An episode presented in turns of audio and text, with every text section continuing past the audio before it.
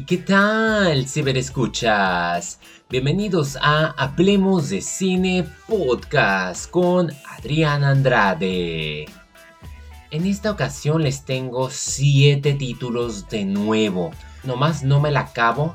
Y todo gracias a Netflix y su catálogo internacional. Porque hemos tenido de nueva cuenta películas francesas, españolas, inglesas. Es una variedad y voy a mencionarlas conforme me parecieron de lo mejor al menor. El paciente. Tras despertar de un coma sin ningún recuerdo de la noche en que asesinaron a toda su familia, un joven intenta desentrañar la verdad con la ayuda de su psiquiatra.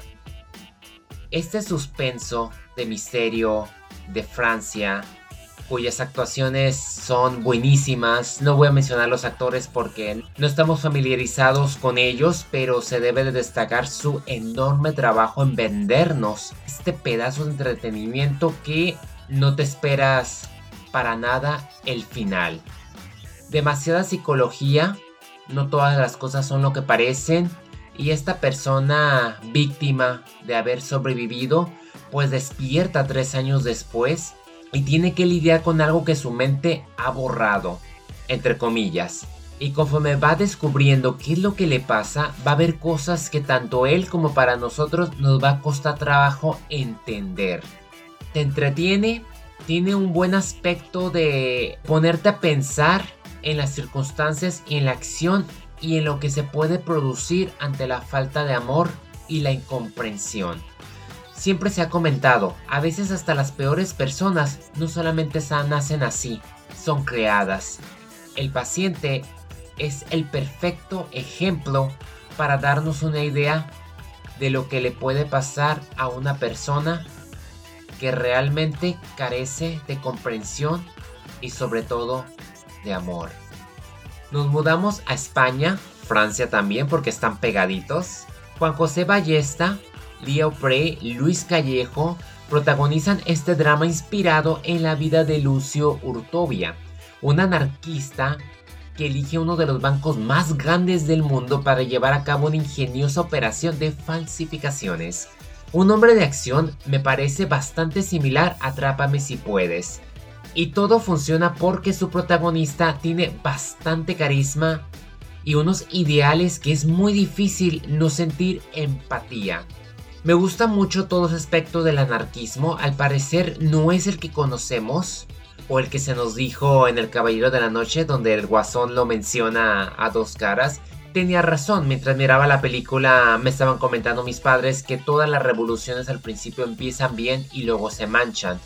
Tal parece ser que el anarquismo fue el mismo caso. Al principio tenía muy buenos ideales, buenas bases porque a mí me gusta, yo creo que es lo que muchos queremos. En ese aspecto pues creo que yo también sería anarquista, pero no tanto en ese modo tan manchado que se captura hoy en día, sino más a la esencia me gusta mucho conocer a Lucio, todo lo que llevó, todo lo que ayudaba y cómo estaba en contra de la institución que era el banco y cómo a la vez se fregaba a todos debido a la experiencia que él vivió. Yo no tenía ni la menor idea de que España también tenía sus problemas de violencia, tal parece en todo el mundo es la misma historia, donde las autoridades o los altos gobiernos simplemente no permiten que los ciudadanos desarrollen sus pensamientos, sus ideales o busquen algo más en conjunto. Y es muy interesante, pero también me gusta mucho cómo lo manejan con la madurez de las personas, de cómo inician y cómo cambian.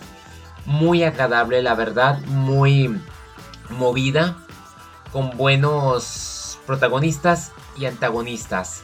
Es El gato y el ratón en un entretenimiento que en sus casi dos horas de duración te deja bien enganchado. Me gustó. En 1862, una enfermera atormentada por el pasado viaja desde Inglaterra hasta una aldea remota de Irlanda para investigar el supuesto ayuno milagroso de una niña. Florence Pugh, a quien muchos reconocerán por ser la hermana de Viuna Negra, protagoniza El prodigio, trama complejo, una joya, indudablemente de Netflix. Al principio no quería verla, como que no me convencía esta dirección de Sebastián Lelio y al final de cuentas debo de confesar que fue poderosa. La forma en que juega con el fanatismo te muestra cómo en los pueblos a veces el extremismo por tratar de encubrir algo tan fuerte y qué puedo decir, todo un elenco que te mantiene al tanto y yo creo que aquí la pequeña es esta niña que tiene un ayuno milagroso es muy poderosa al lado de Florence porque es que esta enfermera me conmovió bastante la forma que engancha, cómo entra también el periodismo. Es muy difícil de explicar y no se las voy a explicar porque yo creo que es un drama que tienen que verla para que lleven a cabo sus propias conclusiones porque de igual forma al final de cuentas se las van a destrozar. No va por donde uno piensa que va a ir y la forma en que inicia con una introducción y la forma en que termina con un epílogo la hace todavía más trascendente de lo que no pudo haber sido. El diario de Noel. Mientras limpia la casa de su infancia en Navidad, un novelista conoce a una mujer que busca a su madre biológica. ¿Podrá un diario abrir las puertas del pasado y de sus corazones? Yo sé que si les leo este hipnosis del diario de Noel va a sonar a una película tipo de Hallmark, ¿no? Presupuesto barato, actuaciones baratas, pero con ese final todo el mundo sueña, ¿no? Y en cierto modo, el diario de Noel tiene bastante calidad en su narrativa y tiene mucho cuidado en la forma en que los actores Justin Harley, Barrett Doss y Essen Hackings se cuidan bastante de no caer en lo tonto. Se siente tan natural, tan real que cualquiera podría identificarse. La palabra correcta podría ser humilde. Es un drama humilde. No tiene casi romance, excepto en momentos, pero tiene bastante mensaje en cuestiones del amor y de tratar de hacer las paces y encontrar tu estabilidad. Y qué mejor que hacerlo en una temporada navideña, que para eso es la Navidad, para acordarnos de lo bonito que son las relaciones, convivir entre familia y a la vez conectar con ese pasado que a veces nos olvidamos. Cuántas personas ya no están con nosotros y a través de las navidades es cuando más nos acordamos de ellos o es cuando más conectamos. Muy buena producción de Netflix con todo respeto, muy optimista y encantadora. Se la recomiendo. Dense la oportunidad porque así fue mi caso y terminé sorprendiéndome. Las nadadoras. Desde una Siria devastadora por la guerra hasta los Juegos Olímpicos de Río de 2016, dos hermanas emprenden un arduo viaje que pone a prueba su destreza como nadadoras y su temple. Lo que tiene que la vuelve a otro nivel es, sin duda, la participación de Matías Squickenhofer, a quienes muchos reconocerán por su papel en Ejército de Ladrones y Ejército de Muertos. Obvio que también las hermanas que son en la vida real, Manal Isa y Natalie Isa, entregan su corazón para llevar a cabo esta travesía que es horrible. No es tanto de cómo una de ellas llegó a ganar la medalla de oro, sino es todo lo que tuvo que atravesar para salir de Siria y tratar de cumplir su sueño de ir a las Olimpiadas. Caótica, intensa, todo lo que se vive hoy en día con el cruce de los ilegales, los refugiados que no reciben apoyo, se te revuelve el estómago por todo lo que tienen que trabajar. No es agradable de ver y ese tiene que ser el caso. Literalmente muchas vidas están en juego y su travesía fue milagrosa. Algunos conocerán poco su historia, pero yo creo que Netflix hizo bien en haberla llevado a cabo a esta adaptación televisiva. Guardianes de la Galaxia Holiday Special. Yo sé que he dicho que estoy harto de Marvel y creo que no soy el único después de estar viendo el desempeño de taquilla de Wakanda Forever que parece que sí va a caer gacho en este fin de semana y va a quedarse corta de los 500 y en desgracia podría quedarse corta de los 900 millones mundialmente no logrando vencer a Doctor Strange Multiverse of Madness, aunque lo haga en taquilla americana, pero a nivel mundial podría incluso quedarse corta ¿Cuál fue la excepción aquí? Que Guardianes de la Galaxia lleva el sello de James Gunn, que no me habrá gustado lo que hizo con uh, Escuadrón Suicida. Eso no quita que sea malo en Guardianes de la Galaxia. Todavía sigo apreciándolo y este especial navideño tiene mucho corazón. No se exagera bastante, se respeta la esencia de ellos después de que los machacaron en Thor, Amor y Trueno. La verdad no sé qué estaban pensando.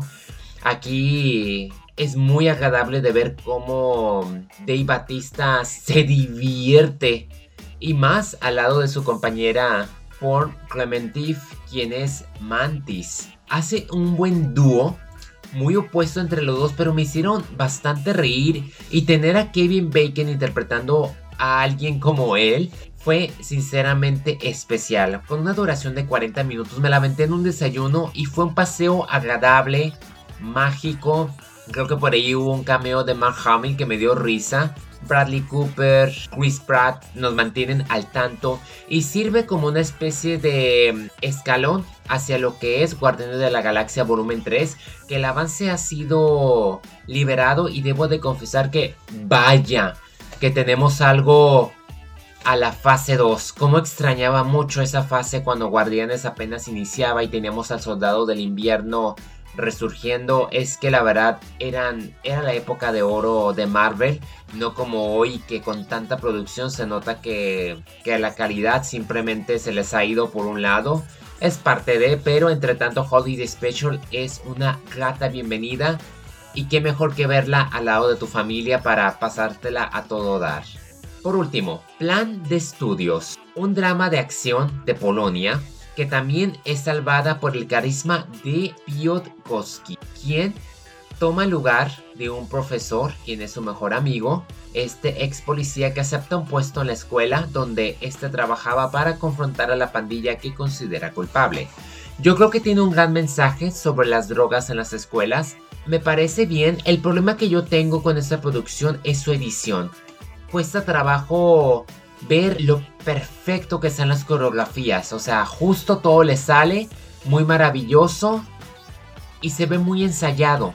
No veo nada como tan natural y es como, como que si tuviera la fórmula de Marvel de tipo como que él es un superhéroe y nada le pasa.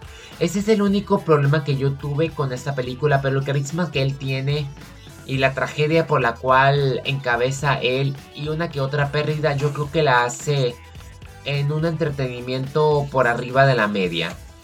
No es como que yo la vaya a recomendar, lo menciono de nuevo, hay un problema con la música y la edición y la coreografía que simplemente no tuvo como que muchas ganas o no la hicieron ver tan creíble como me hubiese gustado en comparación con otras.